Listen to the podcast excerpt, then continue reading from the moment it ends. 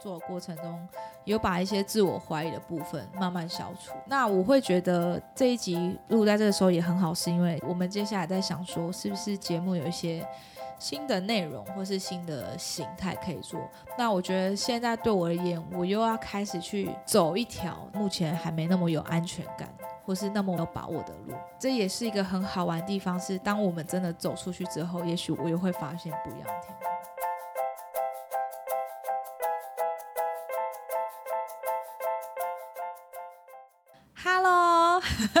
欢迎大家继续收听《厌世小精灵 On Air》。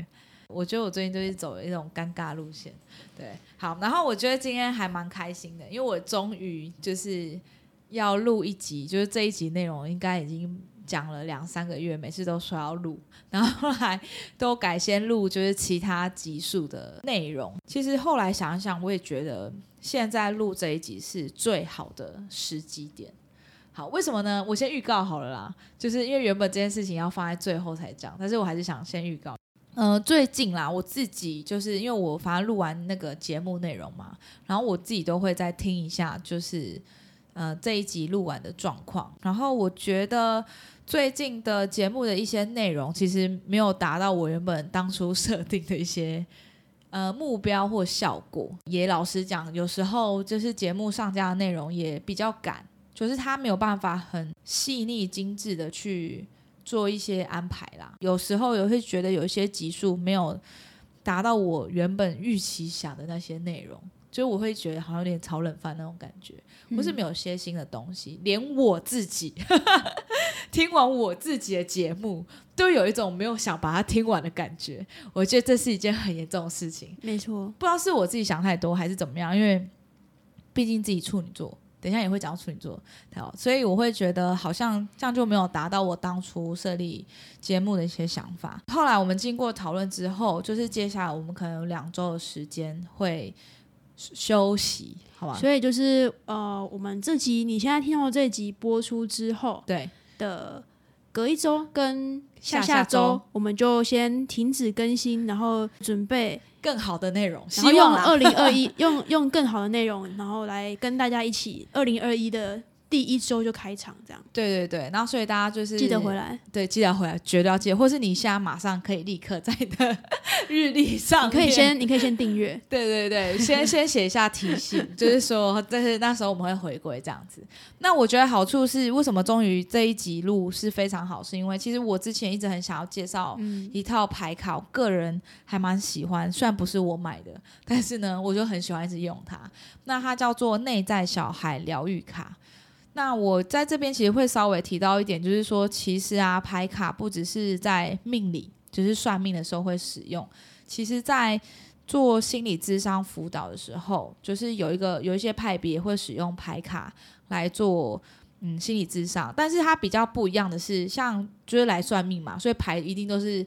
覆盖就是看到都是覆盖的，覆盖一张现金卡。对，我才想到覆盖上。然后我现在牺牲召唤，不是啊？哎，不是，不是游戏王的概念，就是分开魔法卡。对，那你知道光的护风剑长怎样吗？我不记得。那你知道它长得很像塔罗牌哪一张牌？啊，这我真的还不知道。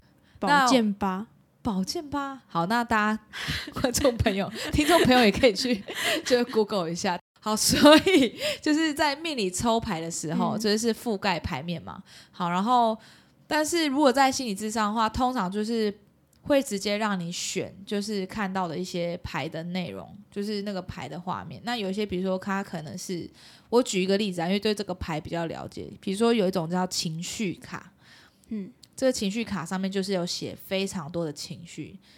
什么，比如说愤怒啊、焦虑啊、悲伤、快乐、兴奋，怎么类似之类，然后会搭配一些图案。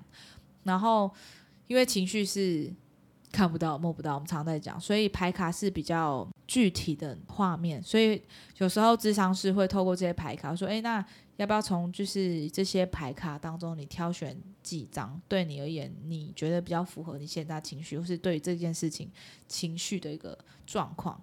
好，所以。呃，在心理智商上面，其实也会使用到一些牌卡的部分。好，那这个内在的小孩疗愈卡还蛮特别，是它是一个占星师设计的。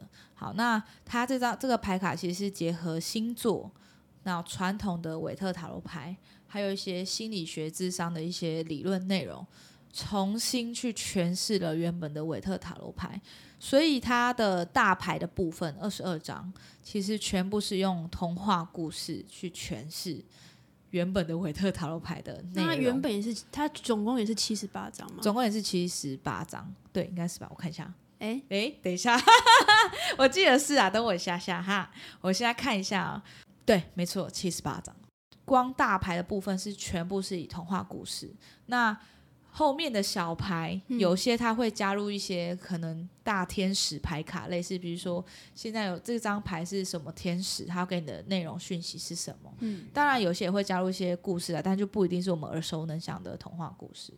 那我今天要介绍一个比较特别，是它里面有一个彩虹的牌阵。这个彩虹牌阵比较像是透过这个牌阵，你可以看到说你人生原本设定的剧本是什么，那你现在要遇到的一些挑战，然后跟呃你身边周遭的守护天使、守护神要告诉你的内容。或是鼓励支持是什么东西，大概是这样子。那它其中有一个位置，就是我的人生的挑战，就是要去经过的一些剧本内容。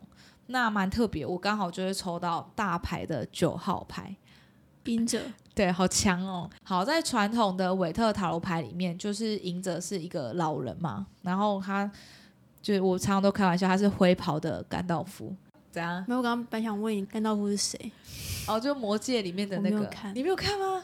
有那有让你感受到年代感吗？不是，我刚刚想说，就是听众朋友到底想知道 年代到底差多少吗？好好，反正就是魔界。好，希望大家现在听听的内容，当然有些人还是会知道魔界吧。袍子的颜色会代表他们那个现在的等级到哪里，你说像跆拳道一样，有点类似。然后灰袍是次高，然后最高是白袍这样。好，但是因为就是韦特陶牌是灰袍嘛，那灰色有点代表就是他比较低调，远离人群，不想被人家发现。那我们常常也在讲说，嗯、隐者因为他已经是个老人家，而且胡子又很长，所以表示说他其实在某一方面来讲，他的经验各方面其实是累积上比较丰富。那再来是又他又站在一个很高的山峰，所以表示说他在一个专业领域已经达到了呃很高的专业程度。刚好这张牌它其实对应的星座也是处女座，就是每次都问大家说来，呃，想到处女座的第一个形容词是麻烦。或龟毛嘛，就是这个人还蛮就是勒里勒瑟各方面，对于处女座，我真的不能乱讲，不是因为你的关系，是因为我身边嗯，亲近的人处女座实在太多了 哦，所以刚刚其实麻烦是一个综合礼貌又不失那个对，没错，对对对，好礼貌好。但因为我自己是处女座，所以我可以讲比较大声嘛，就是真的比较啰嗦啦。然后就是希望每件事情都要尽善尽美，他在乎的领域会比较容易达到巅峰。那其实以传统的专呃占星学专星学是什么？好，占星学来讲，其实处女座的人他们也比较适合走专业职。嗯，意思就是说，今天他对于这件事情如果没有足够的信心的话，其实他们讲出来的话很容易结巴，或是他很容易没有信心去就是推陈出新，就是跟人家推荐这件事情。我觉得其实还蛮准的，因为我就突然想到，呃，因为我一开始。我就是第一份工作是防重业嘛，跟我原本所学社工啊，或者是在之前外语是完全没有相关的。然后我记得，就是我刚开始就是因为销售是一种信心感嘛，就是你没有信心的话，你的客户当然就会没有信心。然后每次就是刚开始，就是客户只要问我一个问题，然后我只要有三四成不确定，我就会呃，我再帮你问一下，可能店长或学长。然后重点是我都会呃呃哎、就是给人家很不确定的感觉。我常常跟人家说，其实我是熬了八个月后才开始成交嘛。还好你不是熬八年，哦，八年我也蛮屌的、欸，就是有点快要王宝钏那种等级、欸，就是对我觉得八个月已苦经算等客户八年，对啊，我觉得八个月已经算还蛮厉害的，就是几乎前面就是靠那个底薪在撑嘛。然后，可是我觉得好处是因为前面真的遇遇到太太多奇奇怪怪的事情，然后等到我很多事情我都真的处理过之后，然后真的跑过那个流程，然后我很有信心可以跟客户讲说，哎，我们都是怎么处理，然后这样事情是可能依照法规或怎么样，就是真的有信心开始，我才慢慢业绩起来。所以我真的觉得对处女座的人而言，就是，嗯，真的我们会需要把一件事情磨到我们自己觉得认可部分，才会有信心把这件事情推出来给大家。十二星座成就自己的方式不一样，但是对处女座而言，它就是很适合在一个领域把它磨到最最完美、最专精来成就它。那就像我刚刚讲，比如说，我觉得在不管这个事情要不要负责任啊，那对我而言，我会觉得今天在面对每个客户之前，我会觉得我需要。对每件事情了解到很透彻、很清楚，然后完全有信心的时候，我才有办法出去跟人家讲。像我记得我刚开始进去的时候，因为我们当客人，呃，每一个房子其实都有一本出生证明，叫做产权说明书，就是关于它的所有细节都会讲解的非常清楚。那当客人真的确定要买这间房子的时候，他一定要看这本书。那像里面其实有很多法律条文，我是看不懂的。然后我就会特别去问我的学长说：“哎，学长，这个这条文是什么意思？”然后可是对他也，他会觉得我现在 最应该做的事情不是研究这个法律条文，而是先想办法先创造出机会。因为他觉得，即便我现在了解这个法律条文，可是我没有一些实物操作的经验，我还是不懂。然后我还是没有办法用一个客户可以理解的方式去跟他说明，所以对他也不是说这个法律条文不重要，而是说有些事情等到我碰到这个状况，在这个过程中做中学，这样对我来讲其实比较有实际的帮助，而不是就是一开始一直在研究那个出生证明，就很像处女座，因为处女座就很喜欢把一些条文规章就是弄清楚这样。我还有另外想到一个，因为他是我很好的朋友，我们。同年同月同日生，然后像他以前就很屌，他点接后面那句，不要不要，那后面太可怕。前面这个我觉得我们已经很够了。对，然后超好笑，就是因为我毕竟上升双子嘛，所以我某方面来讲，在处女座而言，我算是比较外向高危的处女座。那他就是真的还蛮安静的，就是比较安静内敛的一个人。然后我觉得他很厉害，就是他以前就是很喜欢画画。就他就是默默的一直画，一直画，画画画。他竟然他的专业度已经可以到达，就是法国人愿意为了留住他在他们公司去花很多力气、时间，然后去申请很多文件，去说服法国政府说，为什么我必须得聘请这个外国人在我们公司做这件事情，而不是一个本地人，就代表他的能力就是。真的到达一个很高的一个境界跟水平，所以我觉得透真的就是在新版上来讲，以处女座而言，他是需要透过专业能力去成就自己的。好，但有些当然其他星座不一样，以后有机会我们会再讲。那就很像传统的韦特塔罗牌，就是隐者这张牌的意义。好，但是呢，很特别哦，在内在小孩疗愈卡，就是他用了一个完全不搭嘎的。童话故事来代表这张牌卡，就是白雪公主。然后一开始想说，啊，被算竟然跟 就是隐者要连接在一起。有小矮人吗？有小矮人。这个白雪公主应该没有太多奇怪的版本吧？白雪公主嘛，那时候不是被坏皇后追杀嘛？然后第一次是猎人，好心的猎人救了她，就是猎人不忍心痛下杀手，要帮她早就死在森林里面，更别说小矮人了。好，所以。第一次是猎人救了他，然后遇到小矮人愿意收留他。第二次，然后呃，我记得中间好像皇后试图杀害他好几次，就是什么有毒的梳子啊之类，就是很多方式。是用格林童话那个版本哦，不是迪士尼那个版本，因为迪士尼好像只有呃最后就是坏皇给坏皇后给他毒苹果。好，就算坏皇后最后给他毒苹果，嗯，然后最后也是王子救了他嘛。那他在讲的一个故事，就是白雪公主好像其实她能够活下来，其实都是一路上遇到很多好心人，不管是那个猎人，然后七个矮人跟王子嘛。我觉得我第一次这么完整的听白雪公主的故事。你知道我的白雪公主故事，我很快就可以讲完。为什么？就是从前从前有个白雪公主，然后她一个后妈叫做王后，对，然后有点坏，所以俗称坏皇后，对。然后可就想要杀她嘛，因为不想要有人比她漂亮，对。殊不知。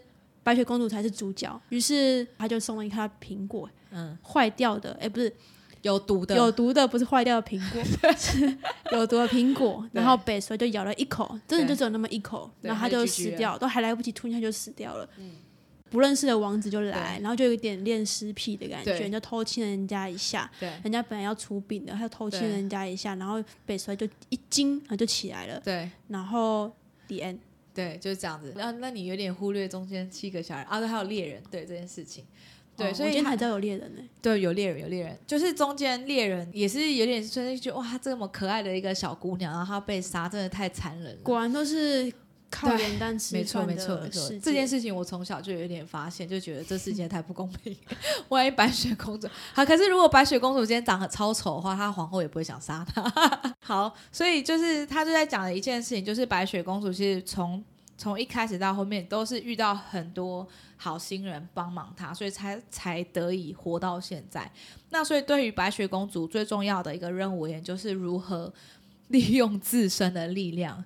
走出一条路，而不是一直要依靠别人的帮忙跟帮助。嗯，所以他认为这张牌可以对应赢者，就是赢者最后他真的终于走上了这一条专业的道路，他已经在那个巅峰上面了。所以他用的比较像是过程白雪没有的东西，对对对对，就是比较真的不是说真的用一个很专业的人来对来代表这个赢者。对对对，但我觉得他这个连接也蛮特别，因为他毕竟是一个内在小孩疗愈卡嘛的一个为主轴，所以他会认为说，哎，当你抽到这张牌卡的时候，其实呃，我们就像白雪公主正在学习说，其实这路上人生道路上，其实一定会有很多的挑战、磨难，甚至是可能有些人会来怀疑你，所以那你嗯凭什么可以达到这个工作内容或怎么样？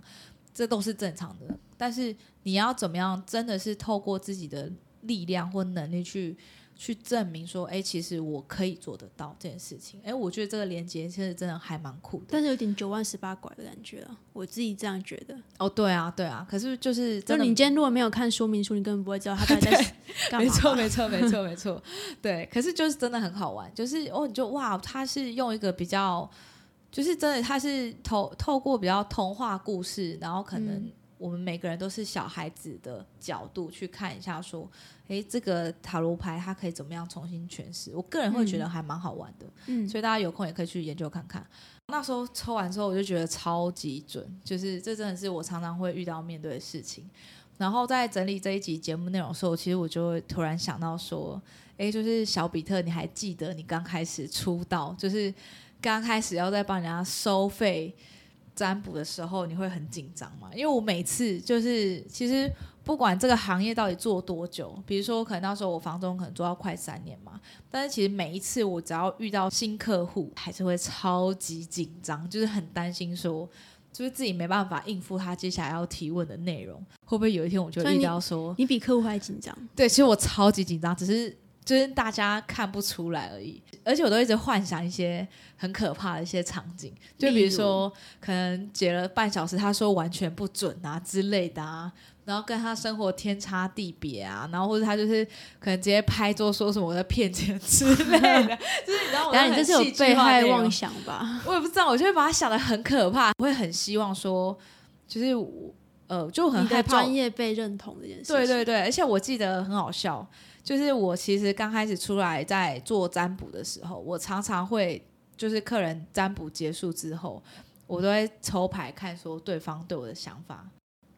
就是每次要走出自己的路的时候，前面都很害怕。可是当你真的走出去之后，慢慢在走的过程中，你会发现，哎，其实好像不是不能走出去，而是你前面没有这个经验，你会怀疑你自己。所以我才想说，哎，你还记得你当初就是你刚开始出道我真的情绪？记忆非常的浅薄，只对会就是如果当下有点卡住、有点解不出来的时候，会先用几句话，然后一边聊天，然后一边帮自己争取一些时间在在解牌上面而已。嗯，可是我觉得没有到紧张哎，就是没有到你那么夸张，就是还有点被害妄想症干嘛的？